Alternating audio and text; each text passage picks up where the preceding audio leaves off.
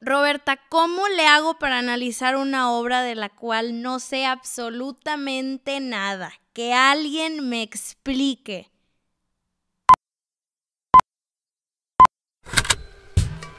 Con Hablemos Arte vamos a hacer que hablar de arte sea algo común, aunque no sea nada común y que sea de todos, no solamente el experto. Te lo juro que no te vas a aburrir.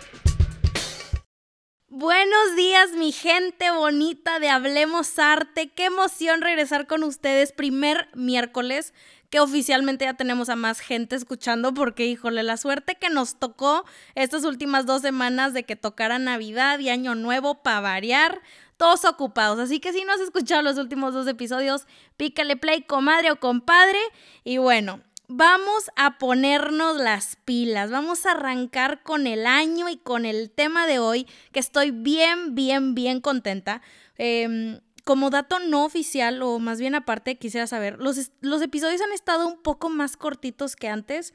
Este creo que también va a estar igual de cortito. Pero quiero que me platiquen ustedes qué opinan, si les gusta que duren entre 10 o 12 minutos o entre 15 y 20. Yo sé que para muchos es, ay, o sea, son dos minutos, ¿cuál es la diferencia? Pues para los que escuchan podcast bien y para los que los escribimos, sí es mucha diferencia. Entonces, bueno, eh, vayan a decírmelo.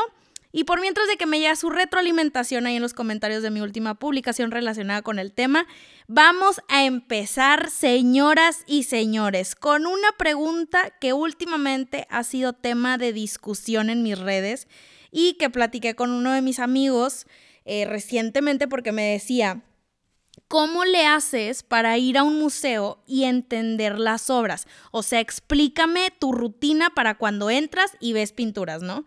A lo que por supuesto le contesté lo que muchos de ustedes deberían de contestar. Pues entra al podcast de Hablemos Arte y escucha mi episodio de cómo ir a un museo y no morir aburrido en el intento.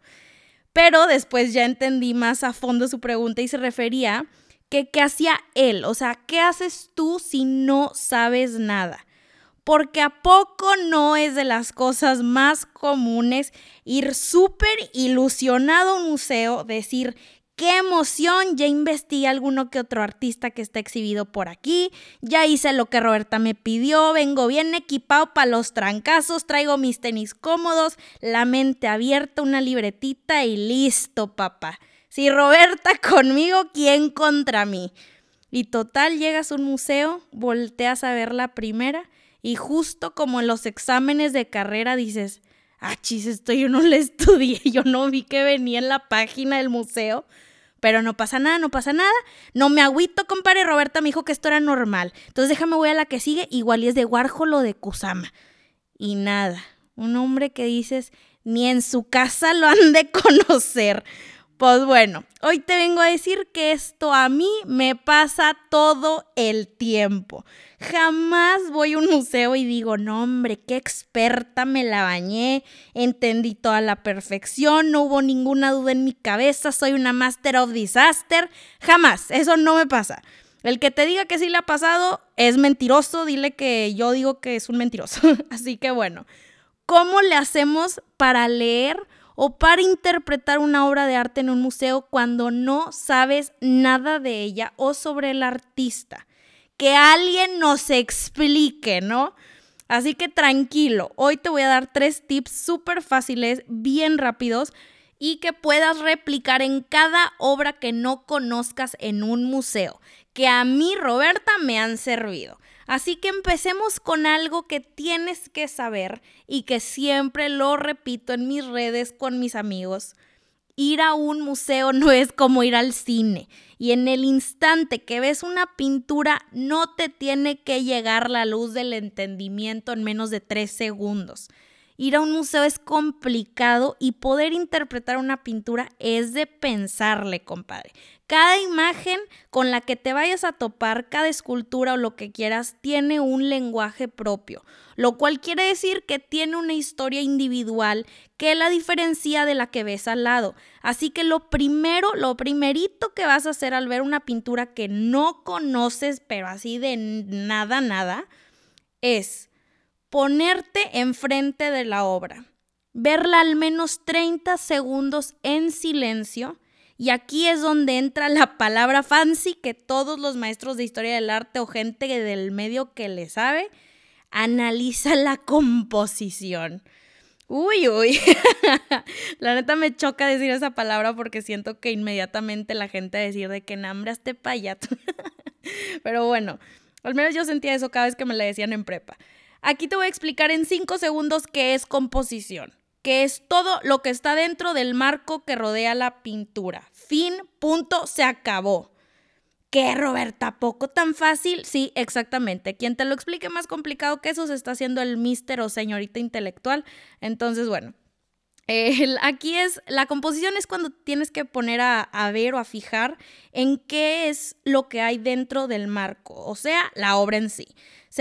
Cómo se relaciona cada elemento con la pintura, con cada cosa que hay.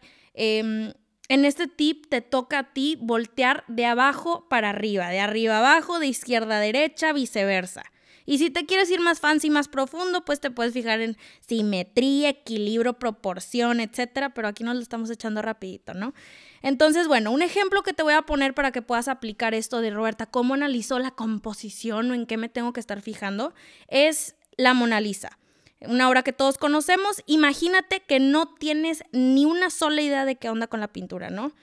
Lo que harías es voltearla a ver de arriba abajo como en la parte de arriba empieza con un tono verde muy muy claro, se empieza a oscurecer a medida de que tus ojos recorren el cuadro hacia abajo, se convierte en café, se mezcla con la ropa de esta mujer casi negro y ahora te vas de abajo para arriba, empiezas por las manos. Las manos de la Mona Lisa te van guiando los ojos, te empiezas a dar cuenta que el mismo cuadro te está diciendo a dónde voltear. De las manos recorres a los brazos, de los brazos a los hombros, el hombro toca el pelo, el pelo a su cara, en fin, ¿no? Así me puedo ir. Pero total, se acaba la pintura y tú ya la analizaste, cada cosa que hay ahí dentro. Roberta, ¿y esto de qué me sirve? Pues bueno, este primer tip nos sirve a todos para empezar a conocer eh, cómo llevarnos ya del tú al tú con la pintura, ¿no? Que intencionalmente veas detalladamente el cuadro, que empieces a hacer conexiones. Oye, ¿por qué el artista puso las manos así? ¿Por qué el color café de su ropa es el mismo que el del fondo? ¿Qué tonos puedo identificar? ¿Tendrán algún simbolismo? Etcétera. Ok, una vez con esto ya empiezas a notar cosas que no habías notado en los primeros tres segundos que la escaneaste, ¿no? Te fijaste en la textura, en los colores, si se nota la pincelada del artista, si la obra em, puso los elementos de manera horizontal, diagonal, vertical, notaste si un objeto que el artista puso está intencional o es simbólico. Es decir, por ejemplo, si el artista dibujó una mujer y al lado puso un perro, pues el perro no es porque se veía bonito. En la historia del arte el perro tiene un simbolismo de lealtad, ¿no? Así como cualquier otro animal. Estos son los tipos de conexiones que tienes que empezar a hacer, ¿no? Hay muchísimos ejemplos, pero en fin, ya te empezó a girar más la ratita que al compadre al lado que solamente busca que la obra le grite a primera instancia lo que significa. Tú ya estás en otra dimensión, comadre, ¿ok? Así que bueno, Ahora que estás en esta dimensión de preguntas y respuestas, de análisis, color, líneas, etc., quiero irnos al tip número dos y este es el contexto. Que híjole, bueno, no se me van a aburrir, no lo voy a hacer así de tedioso como siempre que, que tenemos que explicar el contexto, pero es increíble cuando vas al museo, ves una obra y tienes todo el contexto del mundo, porque pues llevas estudiándola mucho tiempo, ¿no? Eh, pero aquí estamos hablando de qué pasa cuando ahora sí yo no sé nada del artista, yo no sé nada de la obra, no sé nada ni de cuándo se pintó ni nada, ¿no? Así que vámonos a ir directo al cuadro de información que viene al lado de la obra en cuestión, ¿no? Vas a leer la fecha y vas a leer el lugar de la obra en la que se hizo esta obra, ¿no? Estos dos renglones de información que parecen no decir mucho te van a decir todo, porque te van a situar perfectamente en un momento de la vida y te van a permitir hacer una conexión con el artista. Y un ejemplo bien, bien fácil, eh, bien típico, conocido, es el Guernica de Picasso. Esta obra no significa absolutamente nada si tú la ves y no te, no te sitúas en el momento que fue hecha la puedes ver y dices, pues sí, híjole, hay mucha gente llorando, pero y luego la obra cambia cuando te das cuenta que es una recreación de los bombardeos que hubo en España en 1930. Una obra que parecía ser solo triste se transforma en una tragedia y dolor insaciable que sufrieron miles de personas en la vida real, no fue invento del artista, ¿no? Cuando sabes esto, la composición, que era el paso número uno, cambia tantito también porque haces esta conexión con el artista y con la gente que está siendo retratada. Ya entiendes el porqué de la expresión de esa mujer y entiendes por qué hay fuego por todos lados. Entiendes que por qué el cuadro mide casi 10 metros. Te empiezas a preguntar, ¿qué pasaría si el cuadro midiera uno por uno? Son metro por un metro. ¿Lo que siento sería lo mismo o cómo cambiaría? ¿Cómo el tamaño de una obra influye en lo que yo siento de ella? Entonces, gracias al contexto nacen más preguntas y esto no nos debería de agobiar ni de estresar. Si te nacen más preguntas significa que vas por el camino correcto. Saber el contexto, tan solo una fecha cambia todo, todo, todo, todo. Y yo sé que probablemente hay alguien escuchando que me puede decir, oye Roberta, pero ni que fuera máquina para leer el cuadrito de información y decir, ay, mira, en 1817 pasó esto y esta guerra y este problema y guara guara, ¿no? Te entiendo. Yo también soy fatal para las fechas, así que el tip que te voy a dar, que parece trampa, pero no es, es busca en internet, no hay de otra. Este conéctate al wifi del museo, busca qué pasó en esa fecha, dale una escaneada nada más, tampoco te tienes que aventar, aventar todo el marco teórico, pero bueno, ya que vas a saber esto, es importante porque nos permite a todos entender por qué el artista pintó la obra como la pintó, ¿no? Estás hablando de una obra que fue hecha en 1880 donde no existía el óleo en tubo, o de una obra en 1890 donde ya existía el óleo en tubo, ¿no? ¿Cómo cambia eso eh, el tema, la manera en la que hacen las cosas? Estás hablando de una obra que pintaron en 1945 después de la Segunda Guerra Mundial o de qué? Esto es lo que te separa a ti del cuate de al lado que critica una obra expresionista por falta de detalle en sus formas, ¿no? Porque tú vas a saber que en 1945 a la gente no le importaba el detalle. Le importaba escapar de su realidad, porque gracias a las muertes que vivieron diariamente en la guerra, ellos necesitaban un escape. Les importaba desahogarse, sacar todos los sentimientos que tenían dentro. Tú, cuando veas la obra situada en esas fechas, no vas a criticar la falta de academicismo, porque tú ya entendiste al artista. Y número tres, que es mi favorita porque ya es un poco más dinámica, haz una comparación con las obras que la rodean.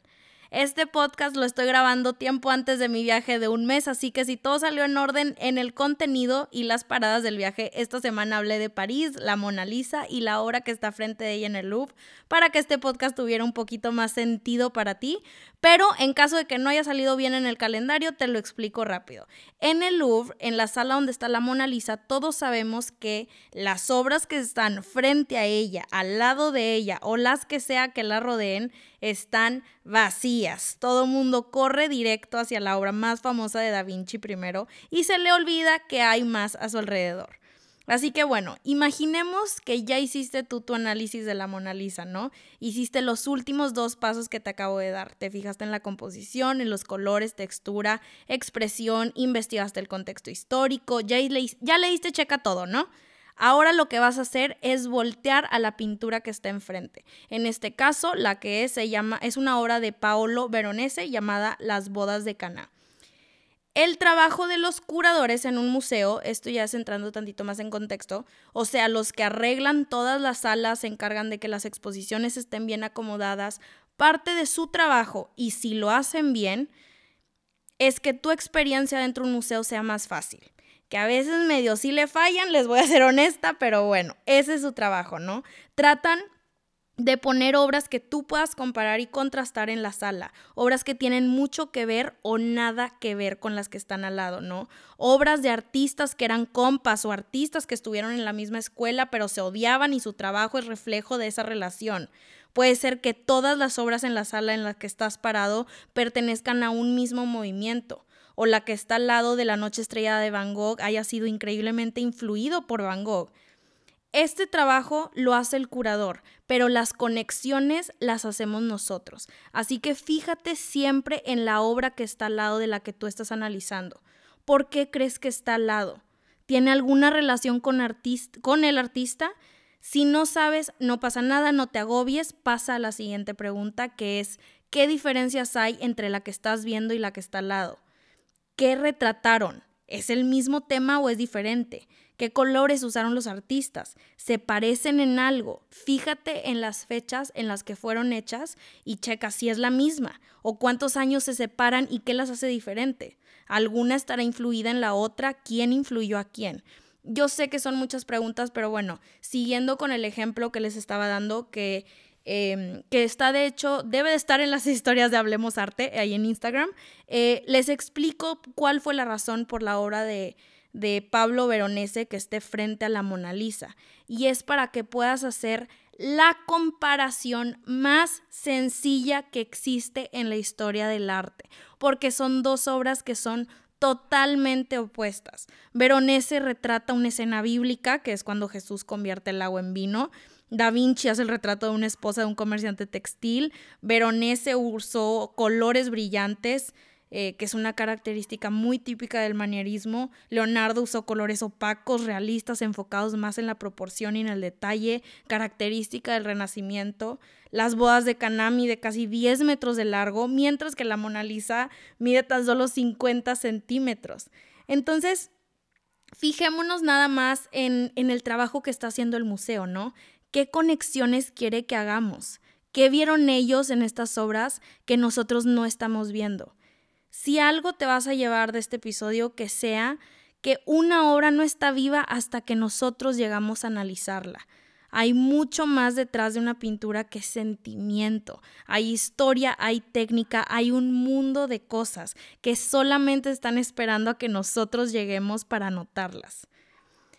Entonces, bueno, por supuesto que este episodio no es para decirte que es algo fácil, ¿no? Porque no lo es. Yo también sigo batallando muchísimo al ir a un museo. A veces no se me da, a veces de plano no quiero el contexto. Em, a veces ni lo quiero entender, a veces me llega caído del cielo y digo, no manches, esto es lo más fácil, pero hay veces que no quiero ni siquiera que me lo expliquen porque ya sé que no estoy en el mood, ¿no? A veces estás cansada que, de que Tan solo ponerte a pensar en estos tres tips que te acabo de dar te pone de mal humor y está bien. No pasa nada, porque va a llegar un momento en donde estoy segura que vas a ver una obra, la vas a analizar, la vas a entender, te vas a poner los zapatos del artista y las conexiones que tendrías que hacer de manera consciente se van a hacer solas en automático. Y si no, Aquí voy a estar yo para guiarte y asegurarme de que sí las puedas hacer. Muchísimas gracias por llegar hasta aquí, mi team secreto que tanto quiero y adoro. Eh, que tengan un día súper bonito, increíble. Ve a comentar a mi último post relacionado con el tema de qué te pareció este, este episodio que ha sido de mis favoritos. Y pues ya sabes que como siempre, hablemos arte la próxima semana.